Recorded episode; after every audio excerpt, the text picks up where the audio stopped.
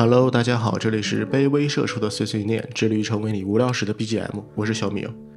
这周呢，在公司上班摸鱼划水、刷微博的时候，呃，不是不是不是，是认真工作找网络热点选题的时候，无意中呢看到了《五十公里桃花坞》第二季的那段令人窒息的情节。那九分钟真的是很令人窒息，真的真的太令人窒息了。正所谓福祸相依，在我不知道我这段时间究竟是做了什么对不起老天爷的事情，要惩罚我看到这种东西的同时，我也在那一瞬间就知道了本周播客的选题有了。虽然一开始我只看到了图文版的截屏，但那种独特的气息已经让我尴尬的雷达开始报警了，都能感觉到我的鸡皮疙瘩已经蔓延到了我的脚趾头上，在脚底抠出三室一厅的同时，已经帮我走好了水电网线，软装硬装。达到了让人拎包入住的水平。我看过的综艺和真人秀其实比较少，不清楚这段究竟是不是综艺的剧本。那我觉得这些艺人有些真的太过于真实了，节目组也是够大胆。如果是剧本，那节目组是真的更大胆了。我觉得是不是编导把他们内部讨论会或者是新人入职公司团建的流程原封不动地搬到节目中来？难道这是一种节目组的无声的抗议，又或者是一种黑色幽默？但为了做这期节目，我强忍着不适，注意是生理上的不适，把名场面又仔细的看了一遍。看完之后，我脑袋里已经开始像走马灯一样播放我那些前同事们和前领导们的幻灯片了。不管怎么说，第一期节目最后开会那段实在是真的太过于真实了。谢谢你，也让我想起来了那些我根本不想再次被提起并且遇到的尴尬经历。所以呢，今天想跟大家一起聊一下，通过那九分钟的窒息场面，结合一下我自己的亲身经历，分析一下在日常工作中每个人所身处的角色，还有为什么他们会做出那样的举动。最后再一起聊一下我们在职场中应该如何去看待拒绝，怎样去尽量的做到得体的拒绝。还是老规矩，以下的内容仅是我的一家之言，供大家参考使用。如果有任何不同意见或者建议，欢迎在评论区里留言讨论哦，我每条评论都会看的。嗯，还是要另外再提前声明一下，以下的解析和建议都是将这个会议看作一个真实的职场，而不是出于一个综艺节目的角度去分析。希望大家不要对此产生误解。我本人呢，也对于几位艺人没有什么偏见，也都不太熟，就事论事而已。那么我们就开始吧。首先呢，看完整场会议的过程，我会将所有的参会人员大致分为四种角色。第一种就是所有舆论漩涡中的暴风眼。我们不容置疑，无论是年龄、地位还是思想做法，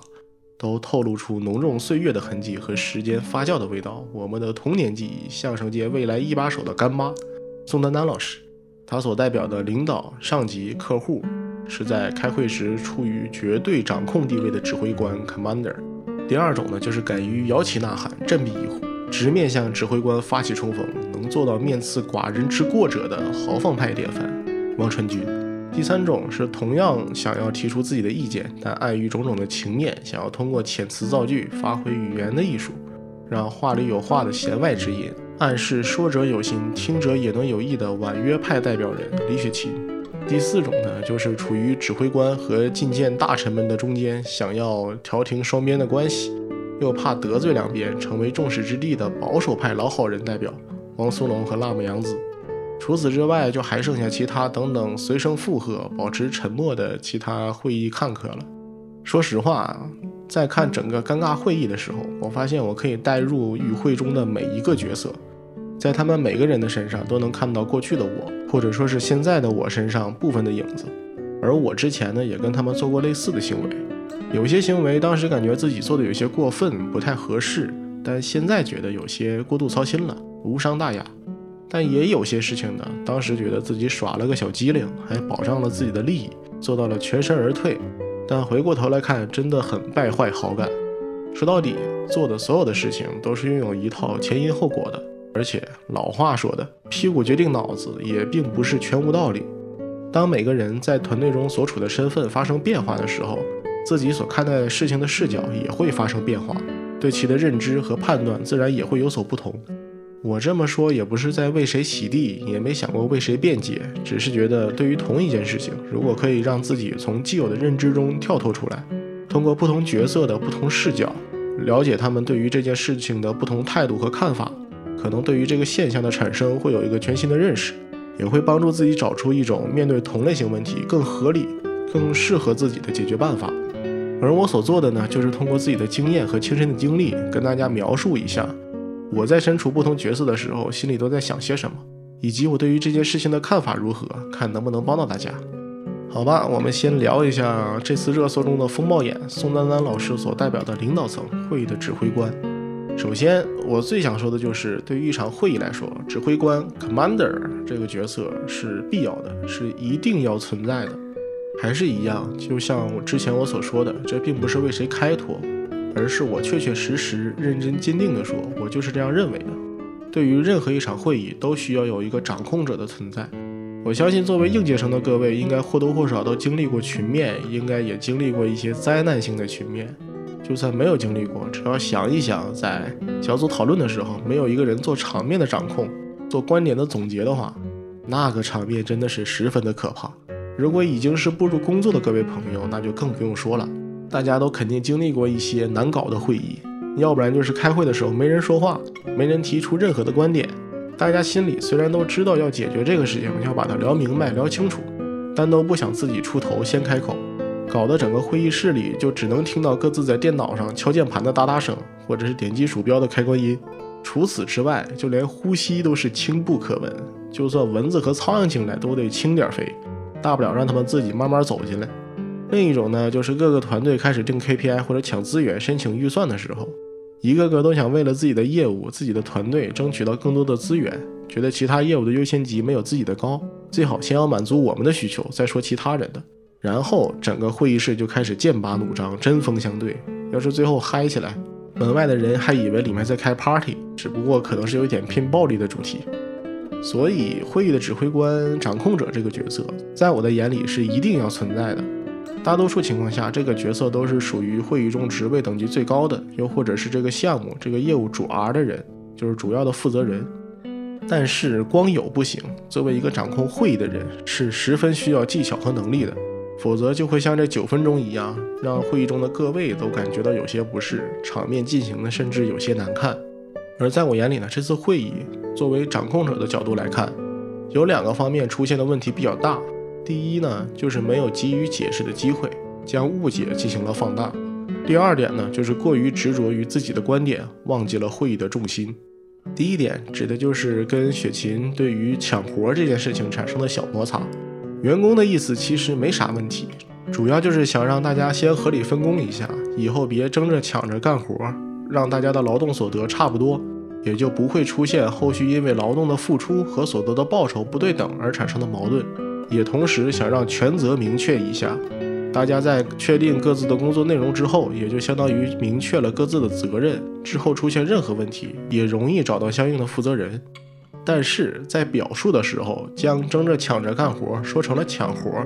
这就让人有一些误解的地方。毕竟抢活这是个负面的词汇。有可能会让一些敏感的人感觉自己是被针对了。正所谓说者无心，听者有意嘛。之前领导跟员工都是第一季的成员，况且这个节目还，况且这还是这个节目的第一集，应该是知道雪琴不是在针对某个人。但在这时候，作为一个会议的掌控者，需要做到的就是明确一下这个意见真正的含义，消除一下这个不必要的误解。具体到行为上，可能就是让员工再详细的说明一下。你应该想说的不是抢活吧，而是争着抢着干活吧。这第一天大家也没有什么活可抢啊。再或者就说一下自己的看法，我觉得他应该想说的是，大家别争着抢着干活，都按劳分配，确定每个人都有工作。你看我理解的对吗？实在不行，你说一句对不起，我反应有些慢，没怎么听明白，能再详细说一下也可以。肯定还会有更好的解决办法，但这些只是我临时想到的一些方式。主要的目的就是为了引导提出建议的人将自己的话重新组织一下，避免因为措辞的问题产生一些误会。其实领导也在试图解决这个问题，但他的方法比较简单暴力，是直接将这个极易产生误会的点拆开拨镜了，放到大家的面前。你比如说今天哪抢活了？没有人抢活，抢着干活的举手。然后与会的其他人纷纷开始自清啊，我们都是做的个人任务，我们下午消失了。换言之。抢活可是跟我没有关系啊，说的不是我。然后又用“你不能自己编出一个矛盾”这种明示的话语将这个问题踢了回去。这就相当于是在跟大家说：“你是说今天有人抢活了？你说的是谁？既然没人承认的话，你不能自己编出这个事情啊！你解释一下吧，为什么要这么说？”原本在会议中的其他人可能根本没有往那个方面去想，但是现在“矛盾”这个词一出，就相当于点明了，现在团队内部出现了问题，有了矛盾，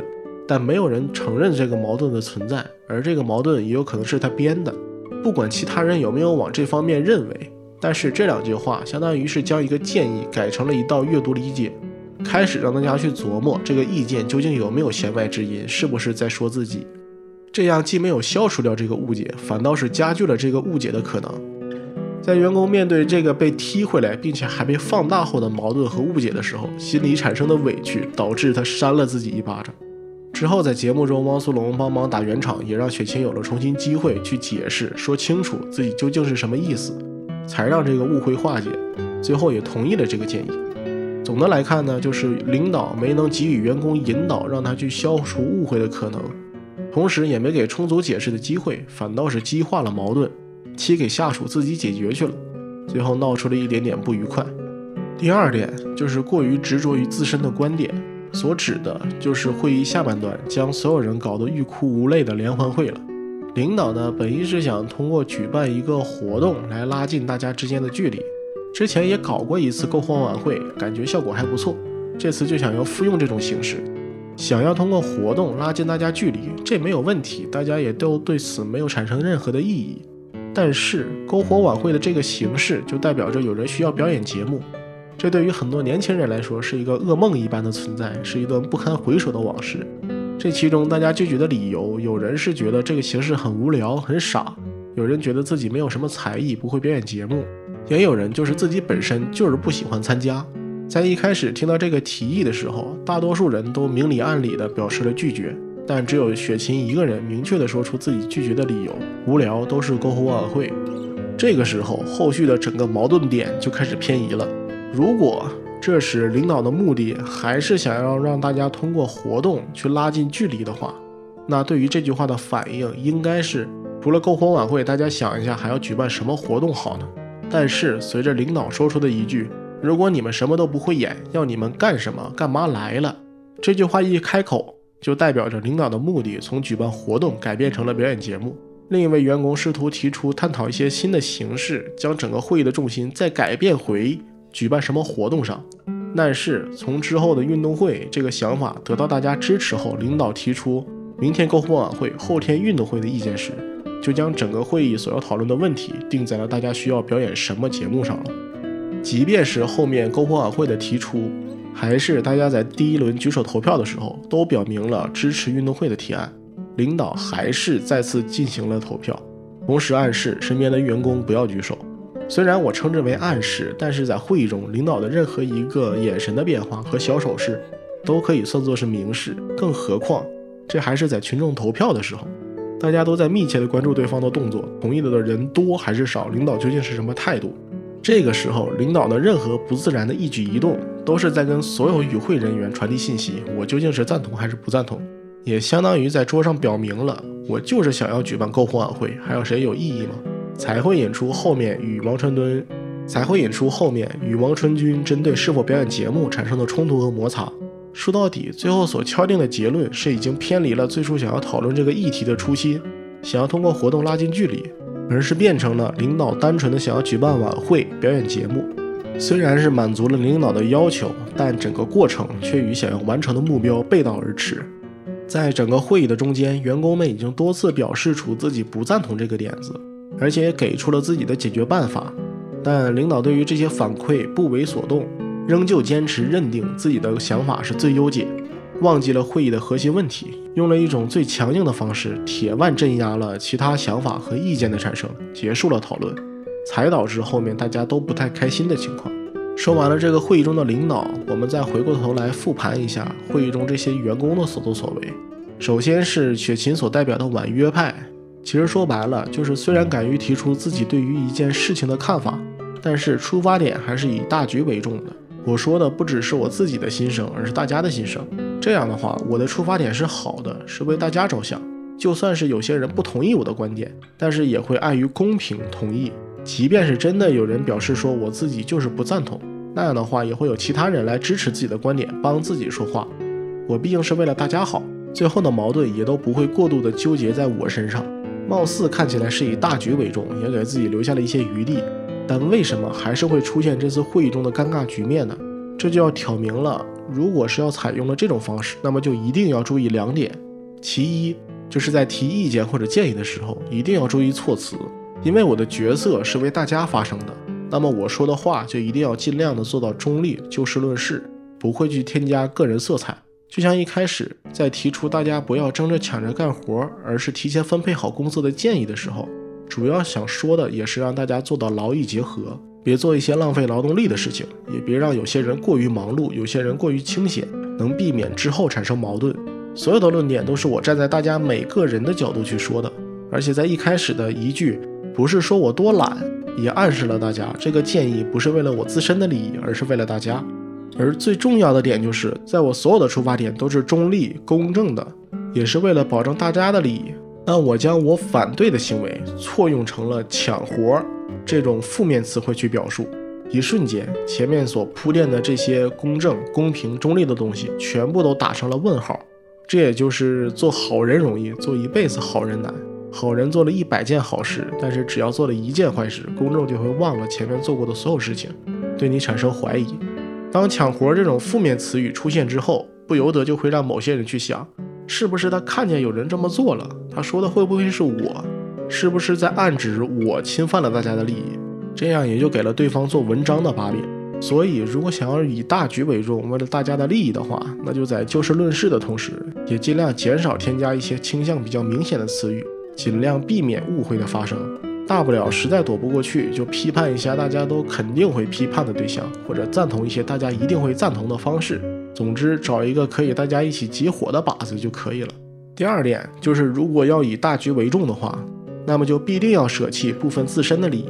在一些关于个人喜好的问题上，这种形式不太能行得通。就好像在领导提出篝火晚会的想法之后，雪琴所给出的评价就是无聊，这是一个极具个人色彩的回答。那为什么不像之前一样站在大家的角度去发声呢？就事论事的去拒绝篝火晚会的提案？为什么不这么做呢？正是因为这样做不到。如果我们还是从中立公正的角度去讨论是否使用篝火晚会这样的一个议题的话，那么就代表着我们所讨论的话题就会演变成讨论篝火晚会是否可行，又或者是跟其他的活动形式相比，篝火晚会是否更好。第一个话题，篝火晚会是否可行？肯定可行啊，因为第一季已经办过一回了，更何况在座的都是艺人，艺人不会表演节目，这个恐怕谁都说不过去吧？大不了诗朗诵、三句半，这种不要求基础的节目总能拿得出来。所以是否可行？那一定是可行的。第二个方面，跟其他的活动形式相比，是否更好？好还是不好？这又是一个极具个人色彩的问题。这个问题讨论到最后，极大可能就是各有各的好处。运动会新颖，不要求才艺；篝火晚会有表演节目，有人能发挥特长。最后领导和员工各说各的，还是要走到投票这一步。可以想见的是，只要是投票，如果不能说服领导，结果不会有太大的改变，因此针对这种问题，如果从大局的角度来讲，那么就代表着我要放弃我自身的喜好，但这又跟我内心中真实的想法相违背。可如果我坚持自己内心的看法，那么就代表着我要独自面对领导带来的压力，其他人不一定会帮我说话，我也不想这么针锋相对，场面也不好看。可是作为豪放派的汪传君不这么觉得。他在面对这个问题的态度很明显，我不在意你们怎么看，也不管究竟会不会支持我，我就是拒绝，我就是不想这么干，也不会去考虑你们之后怎么看我，对我的印象有没有产生变化。我所做的事情都是源于我自己内心最真实的感受，也没有太多的理由，我只是讨厌这种感觉，我就是在此时此刻不想那么做而已。这也就导致对方没有什么方法可以去改变你的想法，无从下手。最终也只能是给你硬画饼、打感情牌，或者就是直接给你一些现实的利益，看你能不能接受。所有人都有自己的价格，很多人都是这么想的。这次会议的结果也证明，只有汪川军一个人逃过了篝火晚会的折磨。可以说，目前来看收益是最大的。当然，下一期的节目我还没看到，估计是这样的。如果有其他条件的话，那就不关我的事情了。但是在整场会议中，我们也能发现，不仅仅只是汪川军一个人对于篝火晚会或者是需要表演节目这个话题提出过拒绝，可为什么只有他一个人成功拒绝了领导的提议呢？这里就需要谈到，如果你想要成为豪放派员工，最重要的一点就是，人人都有拒绝的权利，但不一定所有人都拥有可以拒绝的成本。在我们所讨论的这段会议中，这个拒绝的成本就是我能够不去在意领导对我的看法，也不会去在意其他人对我有什么看法，更不会在意这个节目播出之后，节目组又或者是观众对我有什么看法。这些如果是我拒绝了可能会失去的东西。思考过后，这些我都可以接受。那么，OK，我既然内心就是不想这么干，那干嘛不拒绝呢？我还在考虑什么？当然，其实在这个会议中，这个成本可以算是很低廉了。说白了，只是我不想参加领导安排的团建罢了。但在生活中，其实拒绝领导的成本是要比节目中的情况高很多的，因为实际的工作基本上是跟你的收入、绩效、评比、晋升所挂钩的。这就是为什么在评论区里有那么多人支持汪传军，或者说羡慕汪传军的勇气，但是感觉自己在面对领导的时候就没有他那么勇敢，不敢拒绝领导所布置下来的工作或者是任务。如果还是有人觉得评论区里这些人就是自己不够直率，就等着别人替自己出头的话，那么大家也要想，对于艺人来说，这个综艺也就仅仅是一个通告而已，就算没有了，他也有足够的资金供他去生活。可对于每一个现实生活中的社畜来说，在他们的眼里，如果自己的拒绝有可能会让自己丢掉作为唯一收入来源的工作，那么这个成本很少有人会愿意付出的。话又说回来，拒绝领导的要求真的有网上所说的影响那么不好吗？甚至还会让自己丢掉饭碗？我觉得的确会有影响。关于这一点，我不否认，领导也或多或少，领导也或多或少都会有些不开心。但说到底，究竟能造成多大的影响，是好是坏，也要看你拒绝要求的办法。我认为，在工作中适当的拒绝是对于工作本身的一种尊重。很多时候，在生活中，我们所面对的情况，往往不是要讨论究竟要选择哪种团建方式，而更多的是领导突然给了你一份工作，要求很急，让你加班干，明天或者今天晚上给到他；又或者是前段时间开会，明明定好的。我做的是这部分工作，但是突然跟我说手里的业务先停一停，你去接哪哪哪个同事手里的项目，又或者是领导给你布置了一份你从来没有接触过的工作，或者完全不感兴趣的工作，也没有给到相应的支持，结果还要的很急。我们平常所接触到的大多都是这种情况。这些事情如果不着急，价值不大，那还好，我可以抽自己较为空闲的工作时间去解决。可一旦是很着急，而且是一些核心的工作的话，那么就没有那么多可以犹豫的时间。如果这些东西不能给到，直接影响的就是公司的业务，还有个人的产出，甚至还会给公司带来损失。以上的这种情况呢，我也都有所经历，但同时我也都表示拒绝过。有些我拒绝成功了，但有些我拒绝失败了。嗯，我也没感觉到我的领导和同事们对我的态度有什么改变。甚至我的领导在我辞职的时候跟我说，他也想跳槽，考虑带我一起走。但是看到我提了离职，也和我聊了聊，最终也就没选择强留我。我还问他为什么想要带我走，他跟我说，他觉得我是知道自己想做什么、想要什么的人，有自己清晰的认识，而不是像很多应届生一样就只是埋头工作而已。所以我是觉得，在工作中适当的拒绝，不但不会降低你老板和你同事的对你的看法。反倒是让他们知道你的底线在哪里，你擅长的方向是什么，还可以更好的跟你沟通交流。插一句，这也是要看你老板和同事究竟是什么样的人。如果都是那种喜欢搞事情、很铁腕的话，那确实会很难搞。听到这儿，可能有些小伙伴们会问你究竟是怎么拒绝的？有没有什么方法可以分享？别着急，这就快讲到了。我所做的呢，就是相比较豪放派的做法来说，稍微收敛了那么一丢丢。就是在保证清晰地表达出自己个人喜好的同时，将拒绝工作转变成一种工作交易。这里面的核心逻辑就在于我的工作能力和工作精力是有限的。如果我目前的工作是饱和的，或者是接近于饱和的，老板你给我新布置的一个很紧急的工作，工作量还很大，那就势必会影响我目前的工作效率和工作质量。我也会告诉你，在我眼里这样是不值得的。但是你要认为值，那就相当于要接受我目前手里的这些工作可以晚一些给你，或者你的要求就别那么高了。如果我的工作量还没有那么饱和，但是这个工作我就是不想接，就是很讨厌的话，那我就会跟老板直接说，我对于这个项目、这个工作不是很感兴趣，我能不能去接手其他同事手里我感兴趣的一些工作，让同事去接你手里这个活儿。总的来说，我想表达的意思就是，相比较接受你给的要求，或者说让我不情愿的接受你布置的这个工作，我做好我手里的工作。或者是去做另一个我愿意去接手的工作，对于领导你的收益更大，所以请允许我拒绝你这个要求。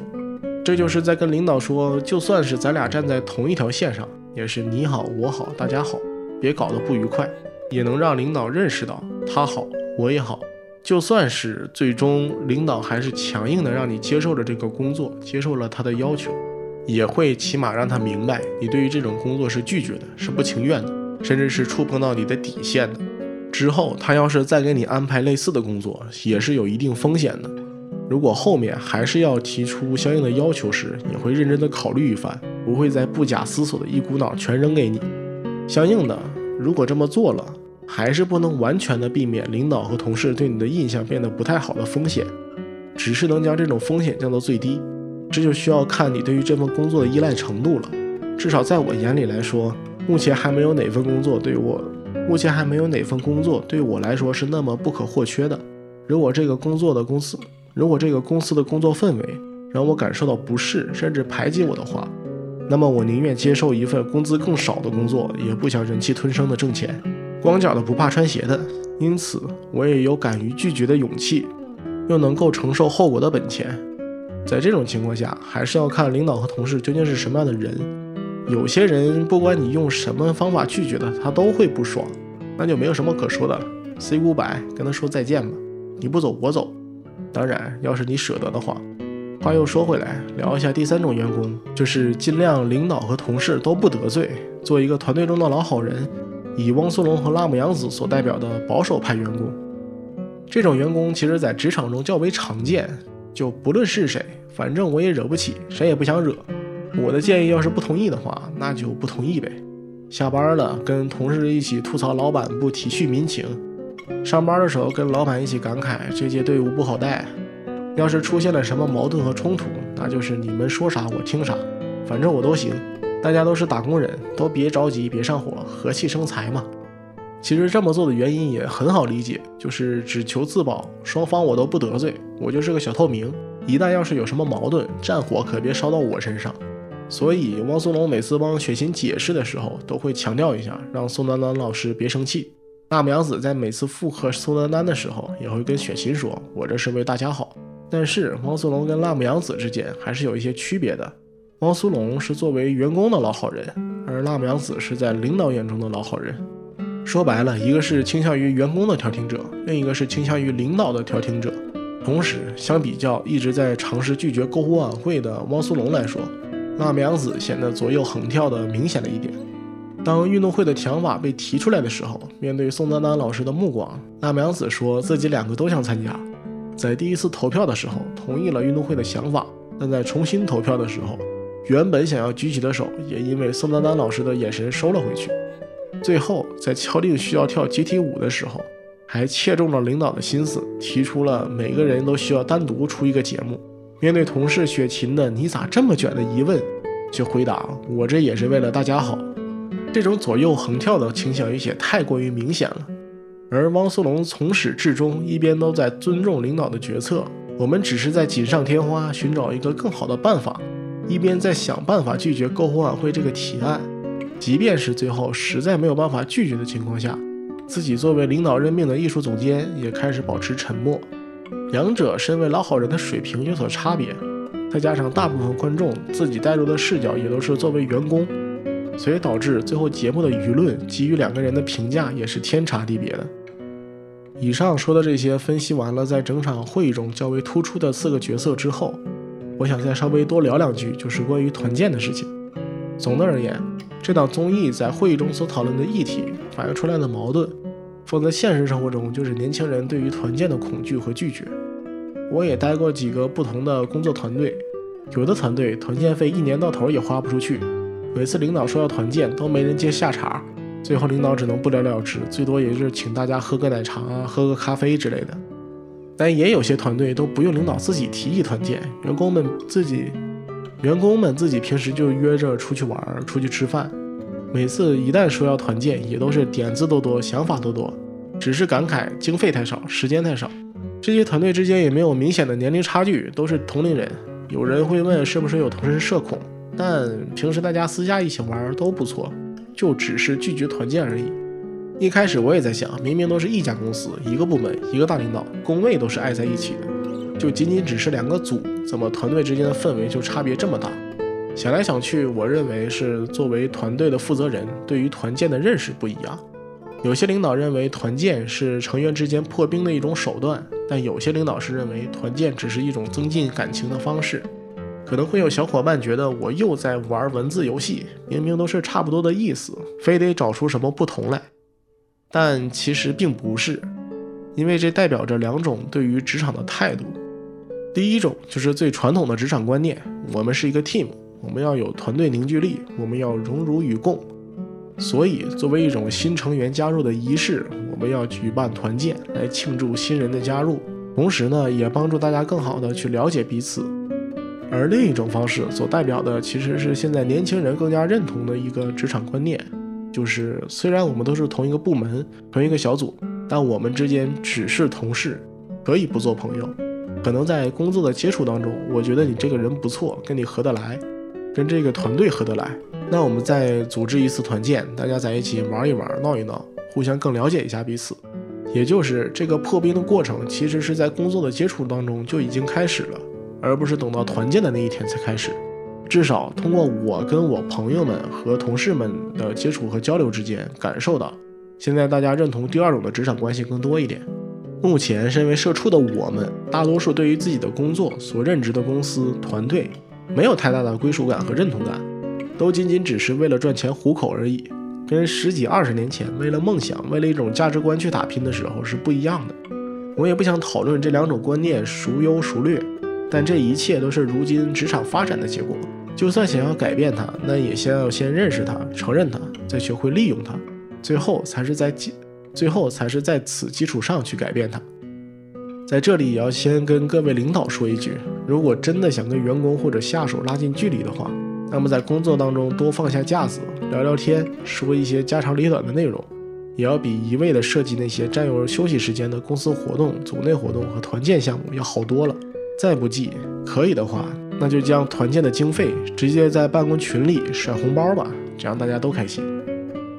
除了团建这件事情以外，我感觉这次事件引发的舆论要比综艺节目更有意思一点。有些人在吐槽这种老一辈大家长式的强权，有些人也在期待着零零后整顿职场，还有人将这场产生窒息的原因归结到有话不知说的晚辈身上。我对于这些观点都感到有些不解，甚至有些可笑。我不明白为什么当这种现象出现的时候，就会跟年龄因素扯上关系。毕竟这次热搜的主人公之一是宋丹丹老师，也是本次矛盾的风暴眼。鉴于她的年龄和社会地位，称之为老一辈，我还可以理解。但是将八五年的王传君视为零零后整顿职场的代表人物，是不是有些过于离谱了？直接将老一辈视为无可救药的角色之后。把如今职场不良风气的原因全部都扣在晚辈的头上，一句窒息是由话不直说的晚辈共同造成的，好像就将整件事情盖棺定论了。这又是什么道理？我怎么就没有在这件事情中总结出这种经验呢？这跟当时说八零后是垮掉的一代，九零后是垮掉的一代，零零后是垮掉的一代有什么区别吗？同样，这个用性别去贴标签做推论，用地域去贴标签做推论。用国籍、用民族、用星座、用属相去贴标签做推论，有什么区别吗？老一辈人就不存在有话不直说的现象吗？年轻人当中难道就没有这种油盐不进、听不了任何建议的人吗？想一想当初在大学做课程设计，或者是做小组作业的时候，有没有遇到过这种专横的组长？或者说有没有听你同学跟你吐槽过？我想，就算自己没有亲身遇到过，肯定也有听过类似的传闻吧。那这些年轻人，也是那些有话不直说的晚辈造成的吗？还是那些不忍教育或者说过度保护的长辈造成的呢？他们的晚辈应该现在还不明白有话不直说是什么意思吧？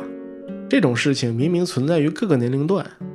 而在生活中对其的反抗者的年纪也都是相差很悬殊。我也不清楚一位八零后的演员是如何继承零零后意志的。难道是一九零零年的人穿越上身了？这也是我为什么讨厌如今舆论环境的原因之一。明明综艺、影视剧、社会事件将我们日常生活中的种种问题都暴露了出来，但我们首先想到的不是该如何去解决他们。而是先给他们贴上标签，先讨论好这口锅要甩给哪个群体：是八零后、九零后、零零后，还是男性还是女性？是西方人还是行走的五十万？总之，必须要找到一个群体来接锅。等真正的这口锅甩出去之后，便开始说：“哎呀，社会就是这样，没救了，你改变不了他们的，就这样吧，习惯就好。”没有人会去想这个问题究竟该如何去解决。总之。热点我蹭到了，数据也好看，一切就万事大吉，一切就 OK。说了这么多，做这期节目也是因为看到了这令人窒息的九分钟，觉得其中所表现出来的种种现象和会议中的各个角色实在是太过于真实，想跟大家做一次分享。也是第一次做这么长时间的节目，实在是有些费心思。这期节目发布的时候，节目的第二期应该已经更新了，但至于做不做呢？还是要看有没有我认为可以说的点吧，大家也不用过于期待。但好像也没人跟我说过很期待这种类型的节目。总而言之，我也希望大家能够喜欢这种类型的节目。我也希望大家能在工作中、在职场里，能够多多的从各个方面去思考问题，同时勇于说出自己的看法，表达出自己的不满。这样也有助于你的领导和同事了解你。有些事情其实没有你想象中的那么困难，但有些代价也不是你想象的那么不可接受。相比较未来可能会被领导针对穿小鞋，我认为在原则上的问题，坚持自己的看法，认真的表明自己的态度更重要一些。再者说，你所担心的一些后果，有可能根本不会发生。所以，不要生活在别人给你建构的经验里，生活中的一切还是自己用时间去认真触摸之后，才会对教训和收获有真实感。否则，那些都只是别人嘴里的话罢了。而作为领导，也希望在工作和职场中能够做到从善如流，尽可能的不被自己的局限性所拘束，能够多听取他人的意见，并给出自己的看法。总而言之，汇聚成一句话就是：我不想让这窒息的九分钟出现在各位社畜的现实生活里。以上就是本期节目的全部内容了。重申一遍，本期节目的所有观点都仅是我的一家之言，供大家参考使用。如果有任何不同意见或者见解，欢迎在评论区里留言。对于本期节目中所提到的所有艺人老师，我的评价都是针对在综艺节目中所表现出来的行为，还有其背后所代表的某种现象，并不是针对各位艺人老师本人。我也对各位老师十分的尊重，就事论事而已。如果有粉丝朋友的话，也希望不要上纲上线。好了，这里是卑微社畜的碎碎念，这里成为你无聊时的 BGM，我是小明，我们下次再见。